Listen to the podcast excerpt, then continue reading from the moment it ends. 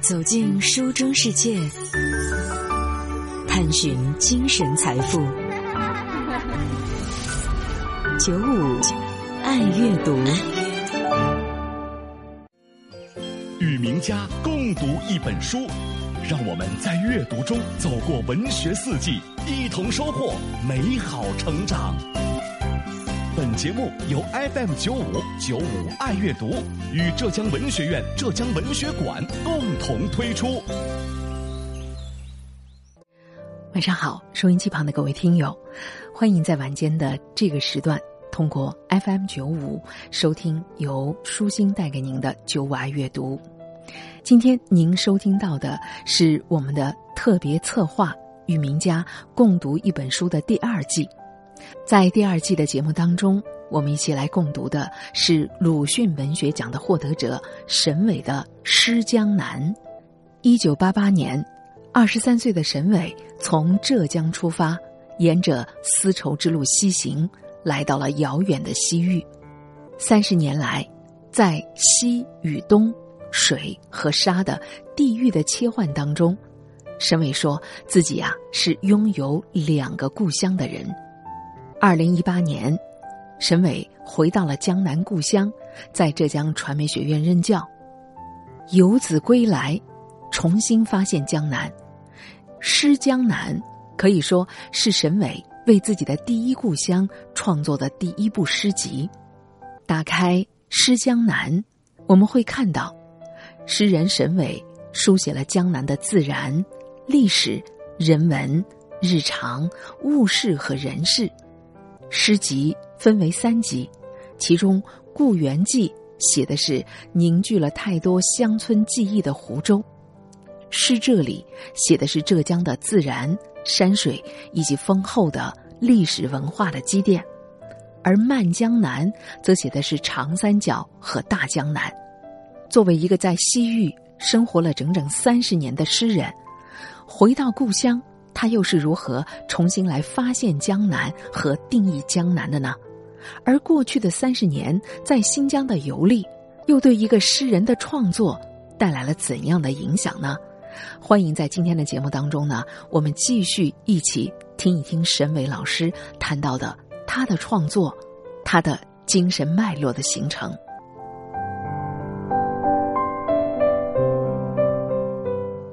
我在新疆的时候，我们。各个民族见面啊，就是很自然就拥抱的，是啊，很就就像这边握手一样。好像到了江南，江南人之相互见面是不太拥抱的啊。嗯我们是就说，呃，汉族人也受少数民族影响，见了面就是一种拥抱礼。我觉得很，我记得有就跑新疆盛宴的时候，呃，我就是去了一个就是呃进了楼兰的啊楼兰那个最后一个村庄，嗯，在吐鲁番叫迪凯尔村。因为那个那个通道就是从历史上都是探险家各种人马进入楼兰通道，现在也是。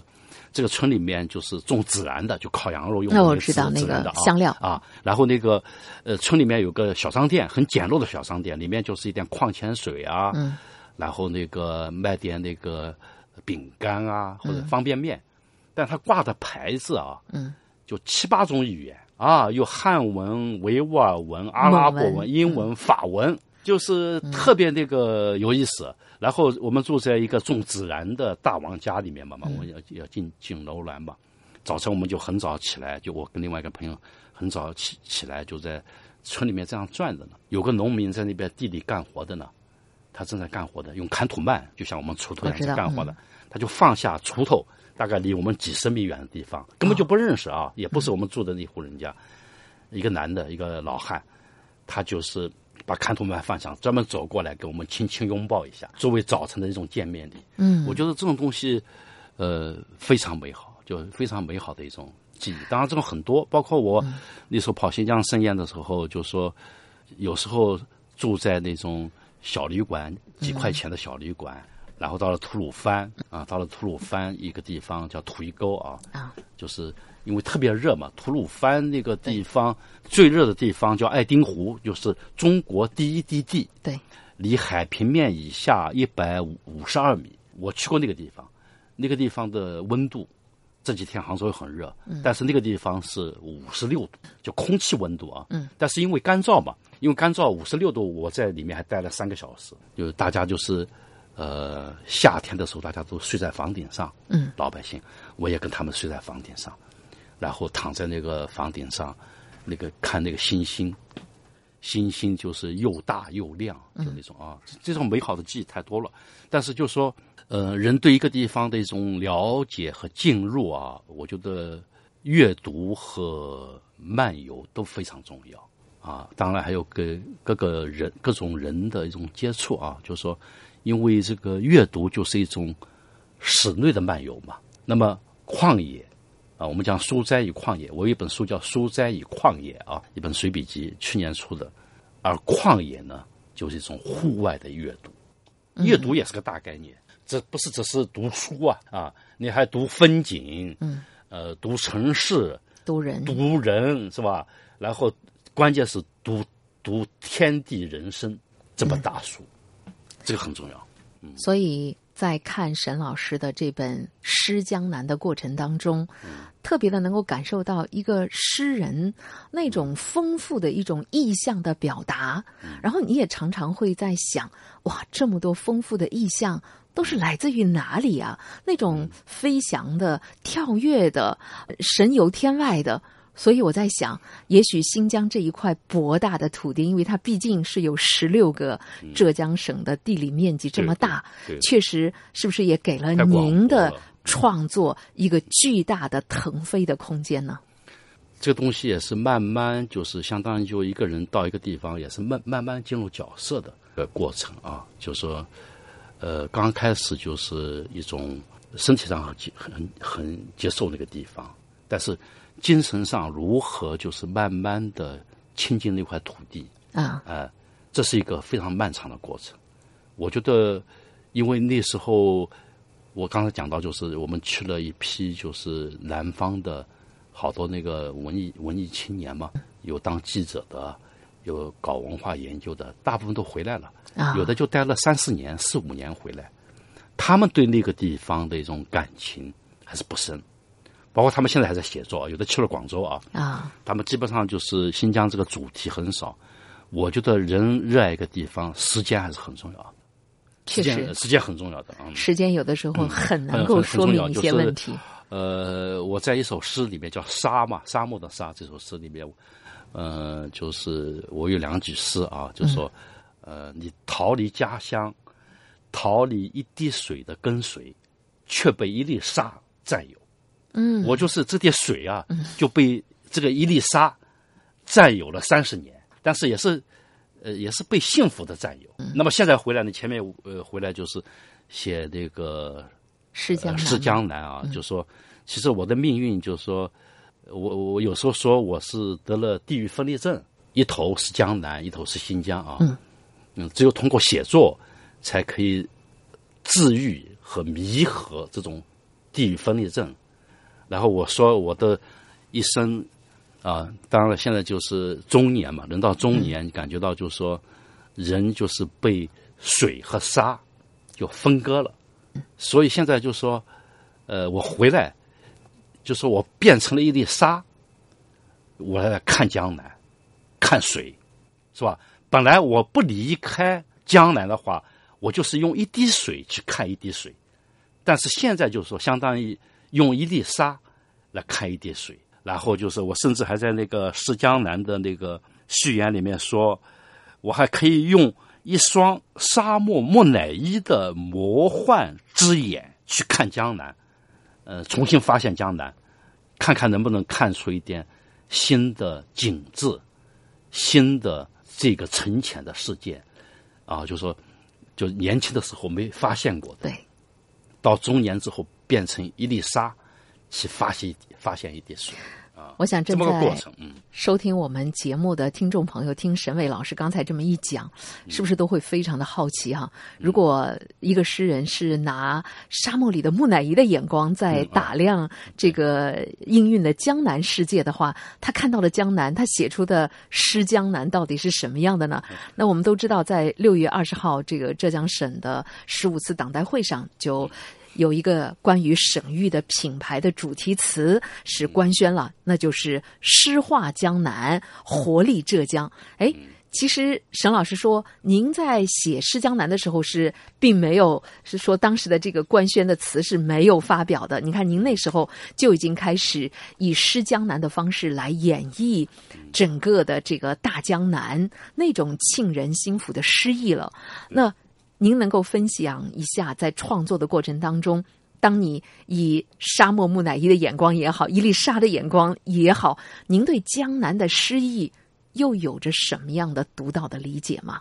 我这本诗集就是其实是个是个自觉的一个写作行为啊。当然，我回来之后就说浙江也提出了“丝路浙江”这个概念啊啊，我觉得特别好。而且我现在整个就是创作和研究，我把江南和新疆结合起来了。我整个创作和研究在高校里面嘛啊，就是思思路与思路。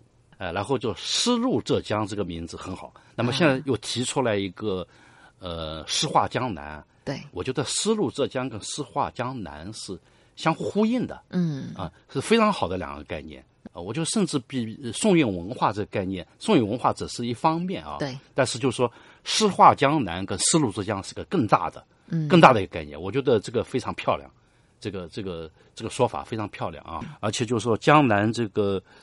它这个就是说文脉啊，一直是绵延不绝的嘛啊，也一直根系啊，呃，它的传统也是非常的丰富多彩的，而且就是说我们讲到江南的时候，我觉得因为江南美丽富庶，呃，好多好多人就把江南变成一个美丽富庶的代名词了。对，是啊，哎，我觉得这个就是把江南完全是简化了。嗯，我觉得江南这个文化里面，它也不是单一性的一种东西啊，它内部的一种丰富性、多样性还是非常充分的。比如说浙江啊，只说浙江啊，就是浙南、浙北、浙东、浙西，对，江河湖海，嗯，是吧？群山和平原，它很丰富。就是说那个，它文化上一种吴和越的一种文化的一种交融，就是包括你说那个。好多人觉得江南就是清丽地，啊，就是性格也是温婉的。但是我们还产生了就是勾践这样的，是吧？嗯，往勾践很有血性的，血性的，包括像鲁迅这种风格。对啊，你就同样在浙北，是都都浙北啊，就鲁迅绍兴的嘛。呃，我家离那个丰子恺的家也很近啊。就鲁迅的那种勇猛尖锐和丰子恺的一种温暖慈悲。就是两极，就所以他江南这个概念里面啊，它还是充满一种一种张力的，多样性的一种张力。我觉得我就是要发现这种东西。从某种程度上来讲，呃，就好像夫妻两个人日子过得长了，觉得好像哎呀，这个你一张嘴我就知道你要说什么。就是我们对一个人或者对一个地域的认识，往往会陷入到自己意识的一种很狭隘的范围当中，觉得。我太了解了，我从小生活在这里，我都待了几十年了。但实际上，你可能在这里的那种僵化的固有的思维，早就已经让你看到了你想看到的那一点点东西而已。所以刚才我觉得沈伟老师谈到的，不管是从呃丰子恺到鲁迅也好，还是从勾践，然后再到可能我们看到的现在的呃其他的一些明星偶像。其实每一个人呈现出来的面相，他们也同样都是在江南的这块地域上。包括我们今天还在讲这个活力浙江，浙江的那些企业家，呃，浙江在这个电子商务，在这个新的 AI 以后的这些智能方面的一些这个新的技术的发展、外贸的发展，其实可能这里面有太多太多，值得我们重新去用新的视角和眼光去打量的地方，对吗？对对对。你刚才说的浙江的这种这种整个发展啊，也就跟也是跟浙江人的那种创新能力、探索精神也是有关系的。就是这个是也是个传统，就不单单是一个文化文学方面的东西。就是说，你也讲到一个就是对地域的一种发现，就是说，人再小的地方，比如说你出生的村庄啊，就是说，你有时候年轻的时候看感感觉到很单调、很贫乏。但是你仔细去观察，会很丰富。我最近在做一个什么东西啊？我就是我在做那个手机摄影啊啊，手机摄影，我很喜欢手机摄影，就叫一点五公里。为什么呢？就说整个疫情是我们的生活空间变小了嘛。对啊，我看还有一个呃一个摇滚乐手叫彭宽，还在一个一个盒子上，他生活了呃十四天，直播了十四天。嗯，他就是就象征就疫情，就使人的空间变小了。嗯，那么我这个一点五公里，我我住的那个地方就是东南西北，我全是拍东南西北一点五公里范围内的东西啊。向南是一个商业区啊，向北一点五公里是我那个学校浙江传媒学院，然后向东是一个公园，向西是一条河，然后我发现啊，就是说我们以前就是在街上走啊，就是我们有时候走的时候，走路的时候，老是神思恍惚，或者说在想别的事情啊，你不会注意到街边的一朵花在开放，或者一个小虫子啊，或或者一个一个一个景观的。但是我有意识的，就是我去拍一点五公里的时候啊，就以前没有发现的东西，全被我发现的啊，以前没注意到的景物啊，没有去过的那个小街巷，我也都进去了。所以就说，呃，人其实面临着就是你发现之后，再如何去重新发现的一个问题。嗯，人之间也一样的，哎，人之间一样，朋友之间啊，就是同事之间啊，就是说，呃每个地域、每个心灵其实也是每个地啊都是丰富的。所以从这个嗯意义上来讲，呃，作为诗人的沈巍老师，是不是可以跟我们来分享一下？呃，其实诗人就是那一种心灵的触角非常的敏锐，然后他看问题的那种视角，那比起常人来讲是更加的那种我觉得细腻。呃，就是文学，呃，它不单单是一种细腻啊，或者就是一种发现啊，就是说，呃，文学和诗歌最伟大的功能，我就是仅仅仅体验自己是不够的，文学和诗歌还要体验他人，体验他人的爱恨情仇，他人的生生死死，他人的一种美好，这样我们的文学，呃，我们的写作就我们所面对的世界啊，也变得辽阔了。我觉得做人也一样，呃，做做人的话，你只是体验自己，就是个经验主义者，是吧？我个人的经验，你还体验他人。一旦当你体验他人的时候，整个世界就变得辽阔了，世界都是很大的。我经常觉得新疆很大，当然很大嘛啊，嗯是我们浙江的呃十六倍，十六倍啊，一百六十万平方公里嘛，浙江是十点五万平方公里嘛，对，新疆是够大的。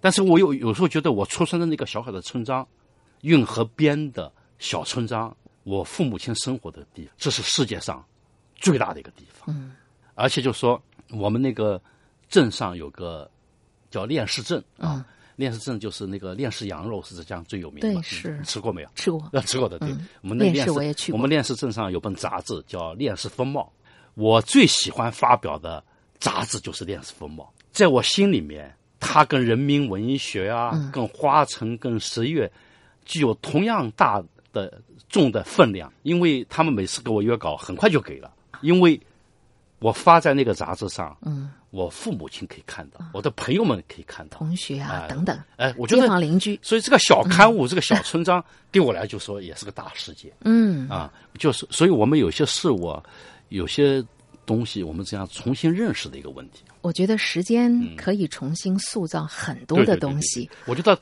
地域倒不是一个什么困难的东西啊。我嗯文学里面虽然我写的东西里面地域性很强的，但是我一直在强调一个，就是去地域化。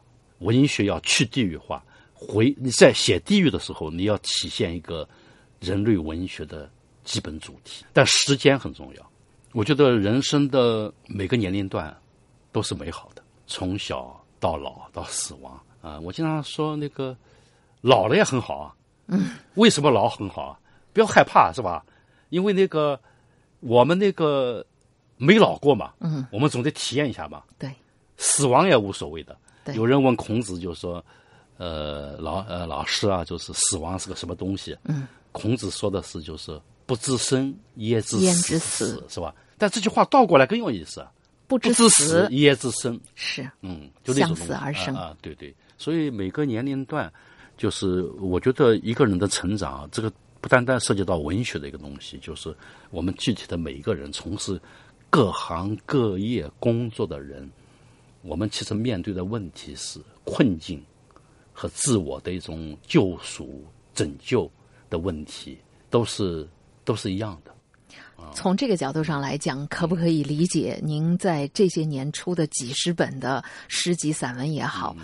其实也是一个您自己的成长的足迹。您在不同的年龄段，您刻着的那些对世界、对人、对共性的一些东西的，嗯，自我的一些思考。你这个说的特别好。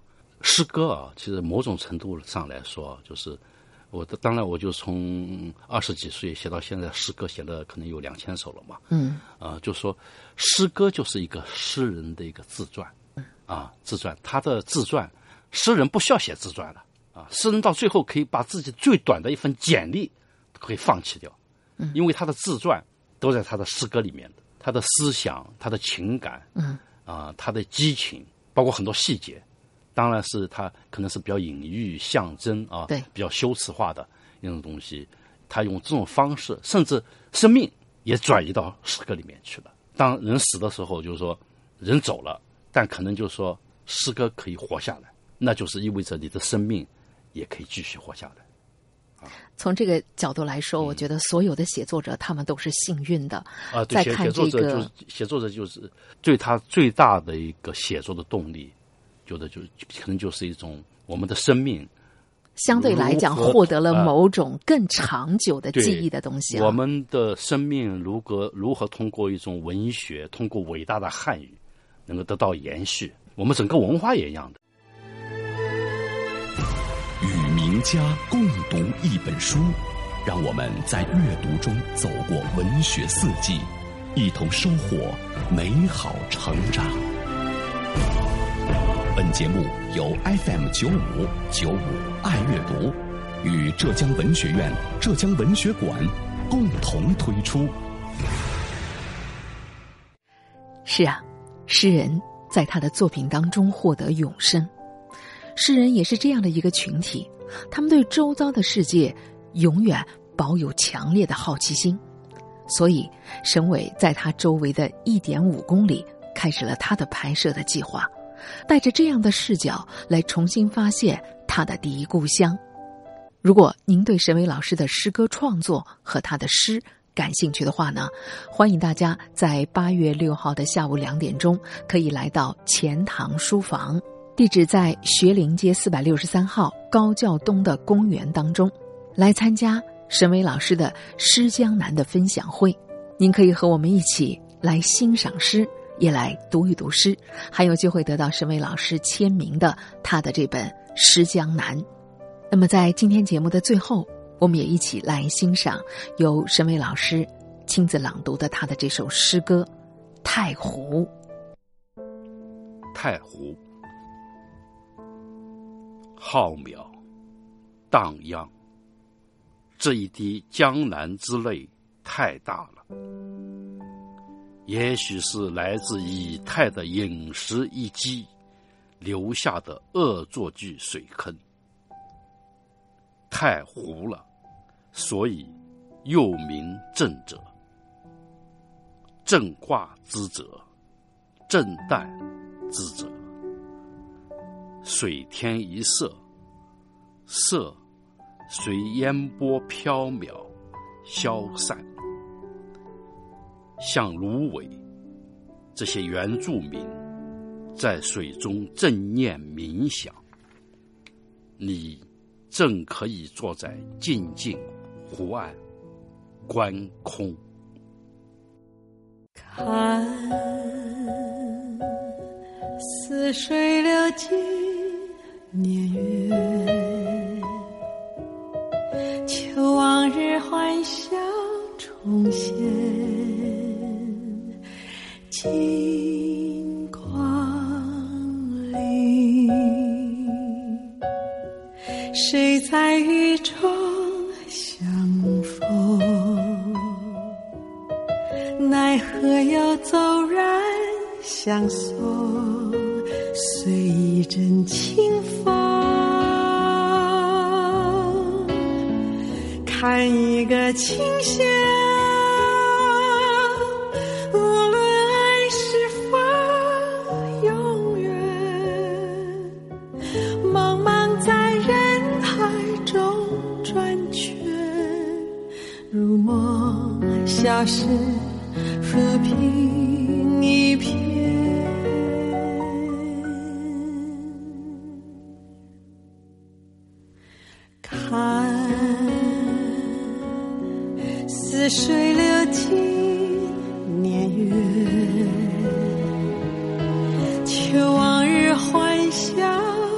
重现，